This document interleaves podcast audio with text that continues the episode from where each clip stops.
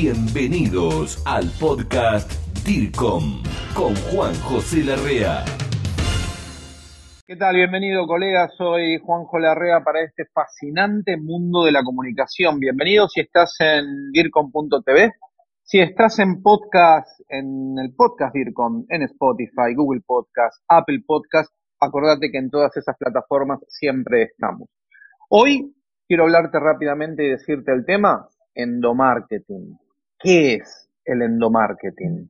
Para eso, siempre digo lo mismo, tengo a un referente en el tema aquí en Latinoamérica que se especializa hace mucho sobre esto. Ya mismo la voy a poner en pantalla. Eh, ella se llama Janet Torres, la conozco hace muchos años, incluso cuando daba clases allí en la Universidad de La Sabana.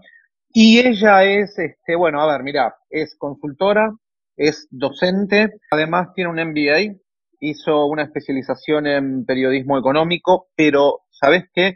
Siempre dice, tengo pasión por la comunicación, como vos, como vos, como yo, y por eso estamos acá. Janet Torre está, si no me equivoco, y aquí apareces en pantalla, en Bogotá. Yo decime si me equivoco, yo estoy en la ciudad de Buenos Aires. ¿Cómo estás, Janet? Bienvenida al podcast DIRCOM. Hola Juanjo, buenos días. Gracias por esta maravillosa invitación y bueno, a todos ustedes en Podcast DIRCOM un cordialísimo saludo, sí, desde Bogotá, Colombia. Bueno, Janet, este, ¿sabes qué? Decía al principio endomarketing, ¿viste? Hablamos de comunicación interna y dentro de la comunicación interna empiezan a aparecer distintas aristas, entre ellas el endomarketing. Me encantaría primero, porque después te voy a preguntar otras cosas, que nos clarifiques qué es el endomarketing, si es sinónimo de comunicación interna, no creo, qué es, y enseguida vamos a cuatro o cinco tips que te voy a pedir para que nos brindes, nos regales, como dicen en Colombia, a los colegas profesionales de la comunicación en Latinoamérica.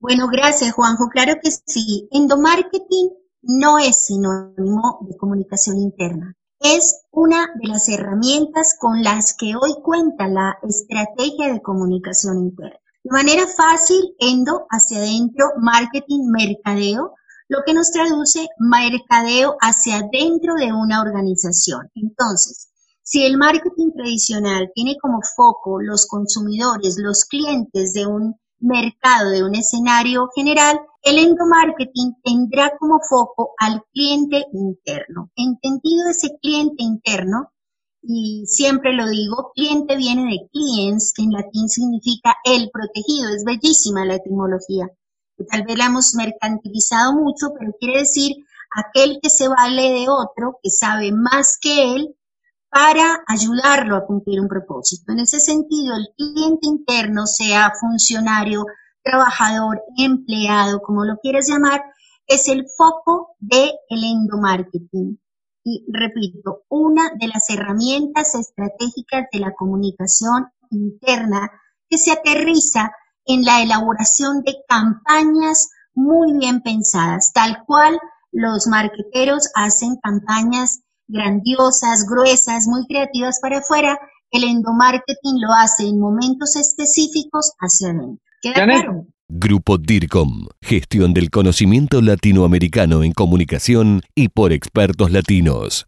Sí, está muy claro y se te escucha bien, Janet. Yo mientras hablabas digo, siempre uno pensó y siempre como aclaro, yo trato de hacer preguntas que nuestro público se puedan estar haciendo en este momento más allá de que uno conozca las respuestas o no. Pero Janet, entonces, el endomarketing eh, está tratando al público interno como un como si fuera un cliente. Siempre hemos tratado a los públicos externos como clientes, usuarios, consumidores, etcétera. Pero en este caso, el endomarketing estaría enfocando al público interno como un posible cliente más que compre, que sea vocero, que sea multiplicador?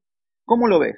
Lo digo con toda la objetividad que puedo porque mi pasión es el endomarketing, pero te diría que lo concebimos no como un cliente más, como el principal cliente. ¿Por qué?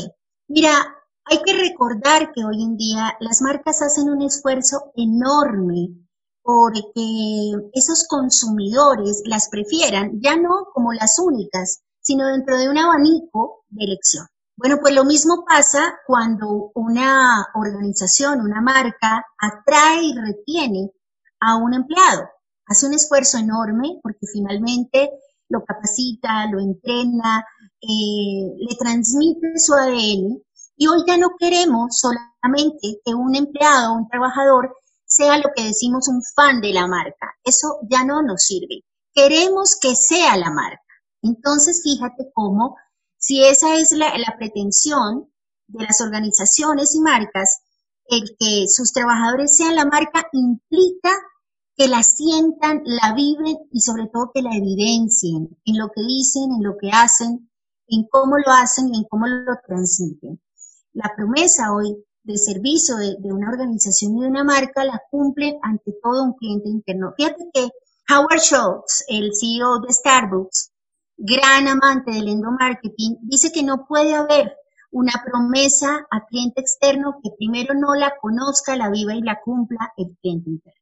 Entonces creo que desde allí se entiende por qué es prioritario. Janet, me encantó esto de que el, el principal cliente es el público interno. Y lo explicaste muy bien. ¿Cuáles serían los principales aliados del endomarketing? Entendiendo, creo yo, que el primero debería ser cuando comunicamos, cuando nos dirigimos hacia un mensaje clave. Y el mensaje clave, si fuera el primer aliado de cinco que creo que podemos compartir, ¿qué podrías decir al respecto? Bien, primero ratificar que eh, el endomarketing debe hacer parte de la planificación estratégica de la comunicación interna. Te explico un poco cómo trabajamos.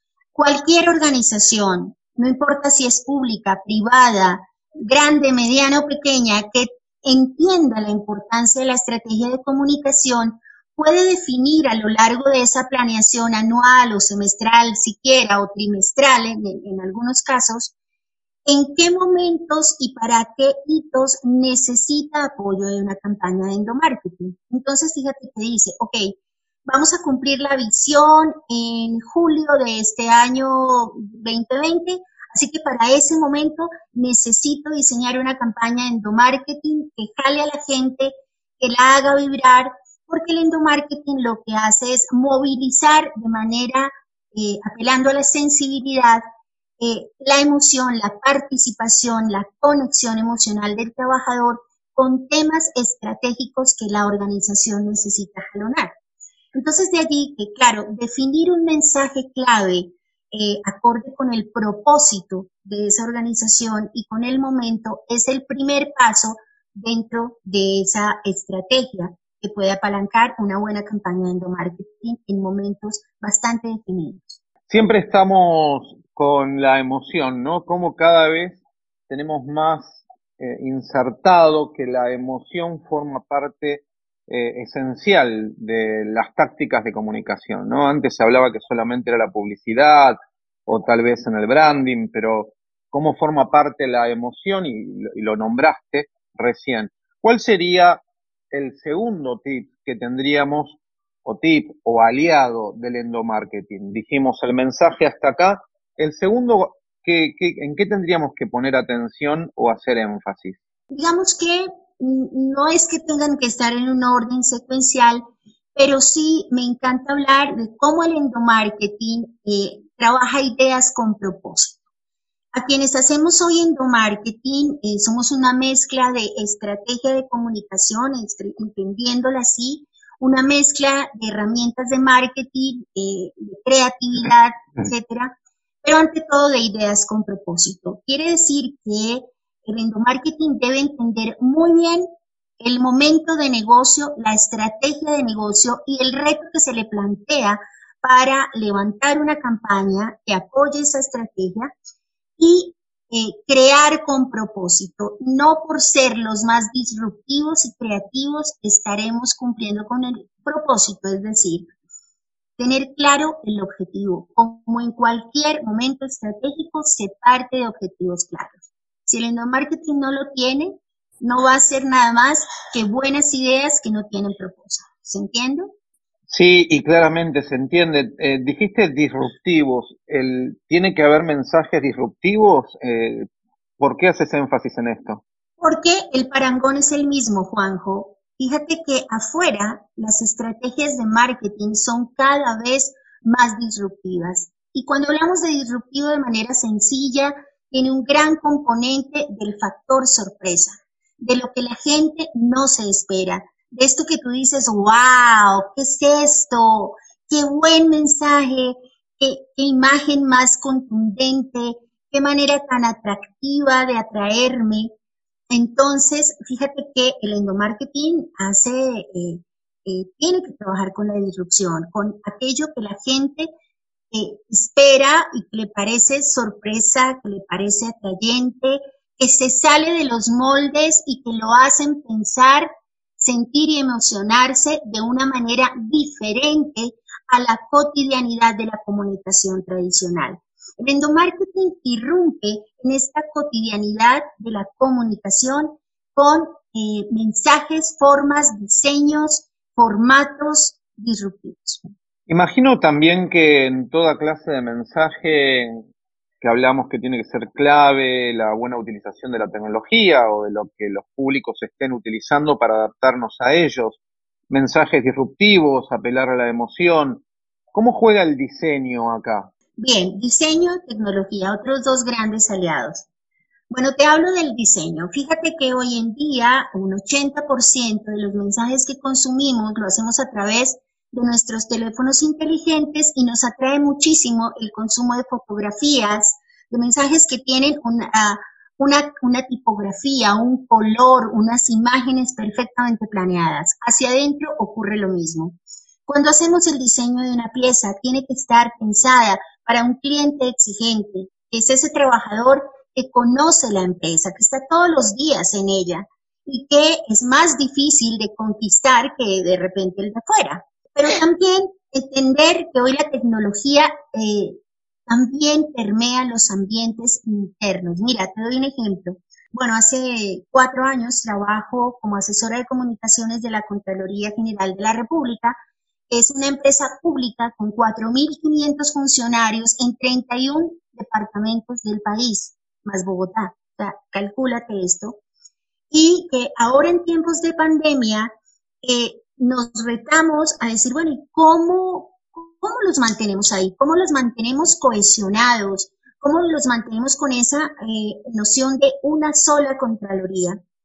Y creamos un medio que se llama Conexión CGR, que viaja única y exclusivamente por WhatsApp, por WhatsApp.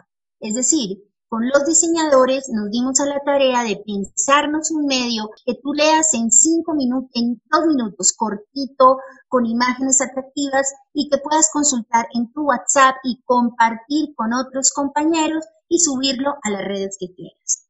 Entonces, fíjate cómo hay que entender que hoy las endoredes, Workplace, bueno, todas las plataformas que hay, eh, y estos eh, teléfonos inteligentes y estas eh, herramientas que tenemos a través de las apps, también puedes aplicarlas cuidadosa y planeadamente con este cliente interno. Sabes que siempre lo digo desde hace muchos años, que en toda táctica comunicacional, cualquiera fuere, la, la movilidad que brinda un dispositivo móvil, la movilidad en nuestros públicos debe ser prioridad.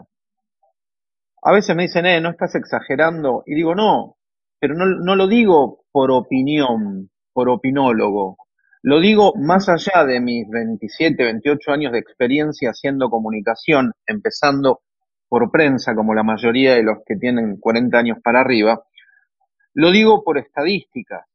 Lo digo por estadísticas que pueden solicitarme cuando quieran, pero hay páginas donde a nivel mundial van midiendo la utilización de los navegadores, si esos navegadores son, son visitados desde computadoras, computadores, ordenadores, como le llames, colega, si son visitados desde dispositivos móviles, y defino dispositivo móvil como celular, smartphone o tableta. Y lo que dice Janet es muy cierto. Hoy tenemos que tratar, y lo has escuchado en este podcast, y lo venimos insistiendo, Janet, hoy tenés que pensar a la hora de dar un, un comunicado, planificar una táctica comunicacional, ¿cuáles son las herramientas que utilizan nuestros públicos, los tuyos?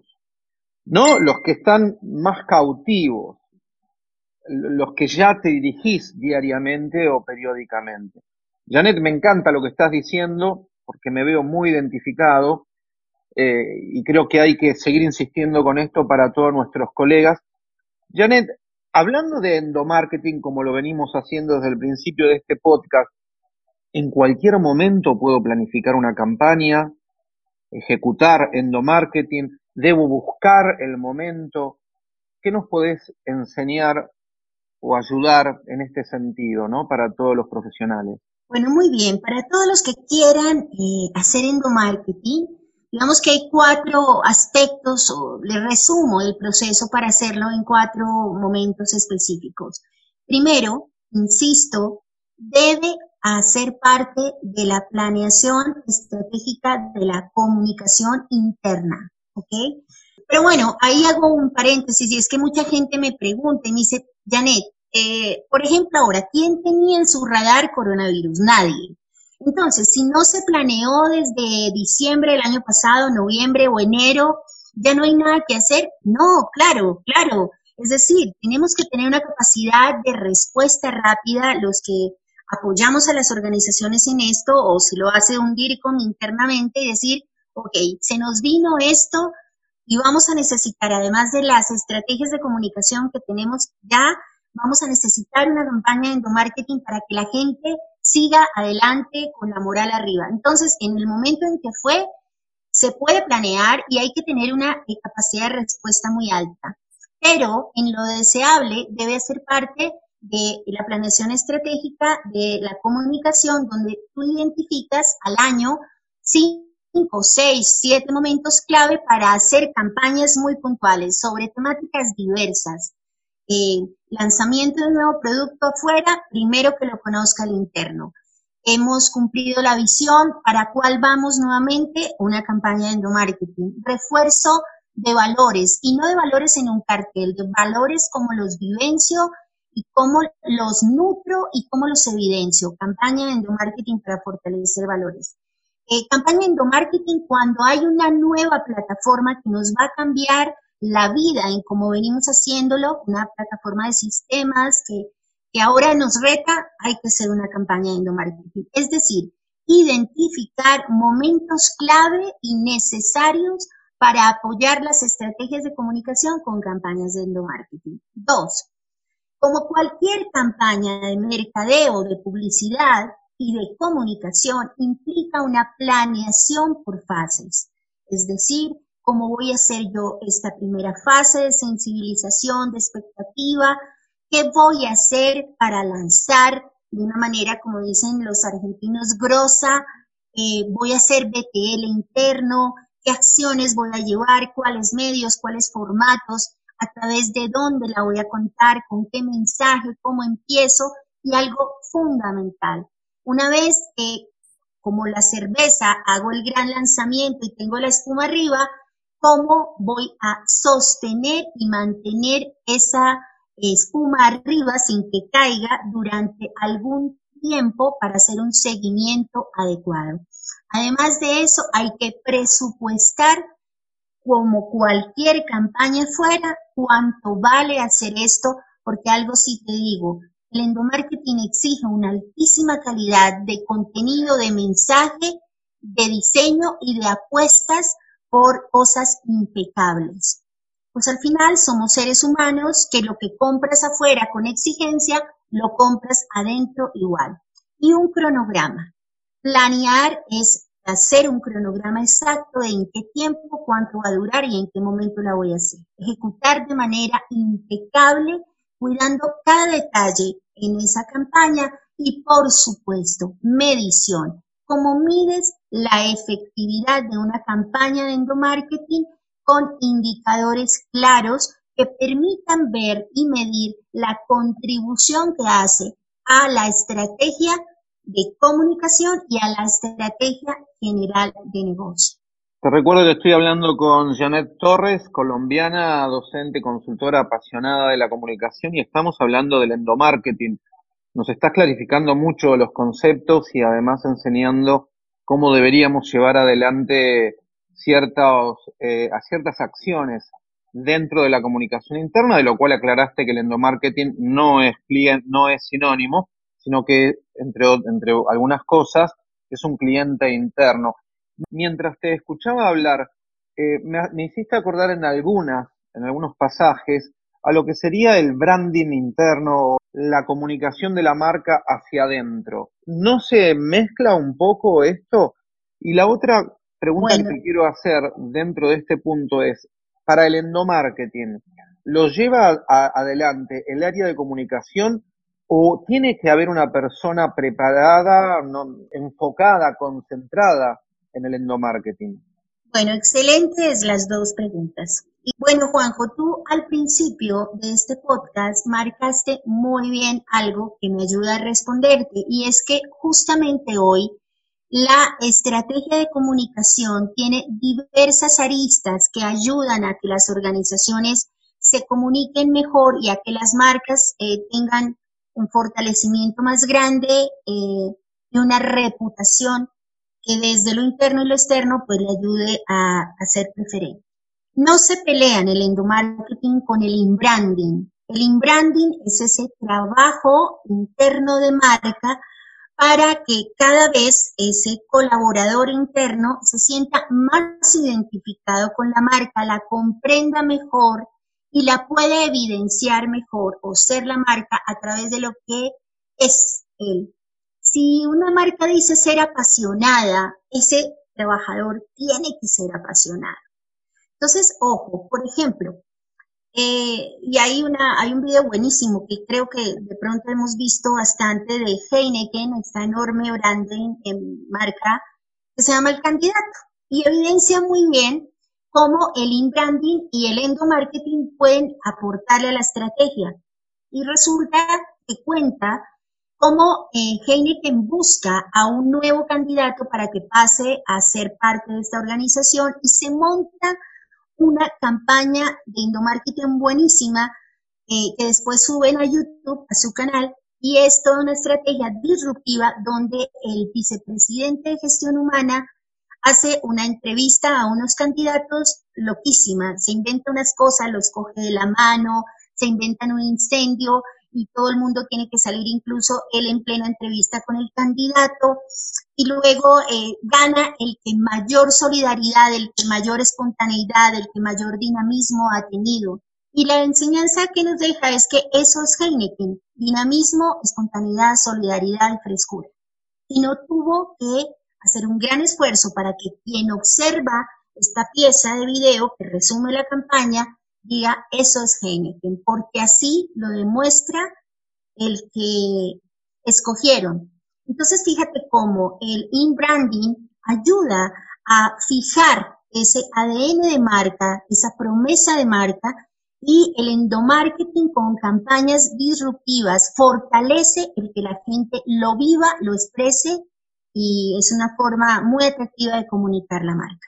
Quiero contarte que Janet está escribiendo un libro sobre endomarketing que seguramente en pocos meses lo podremos disfrutar. Y te cuento, Janet, que el grupo DIRCOM tiene, además de la revista tradicional DIRCOM, ya más de 20 años, sino también tiene una de que se llama COMINT, Comunicación Interna, y nos encantaría hacer que vos coordines una edición especial dentro de Comint sobre endomarketing, haciendo una convocatoria para poder seguir eh, difundiendo las bondades que tiene el endomarketing para tu empresa, como dijo hoy Janet, para una empresa pequeña, mediana o grande, pública o privada, y cómo tratar a nuestros públicos internos eh, desde la visión desde del endomarketing. Eh, bueno, primero ¿Cómo decirle a Juan José Larrea que no a una invitación? O sea, y además a través de este medio en donde tantos están conectados. Mira, Juan José, el honor es para mí.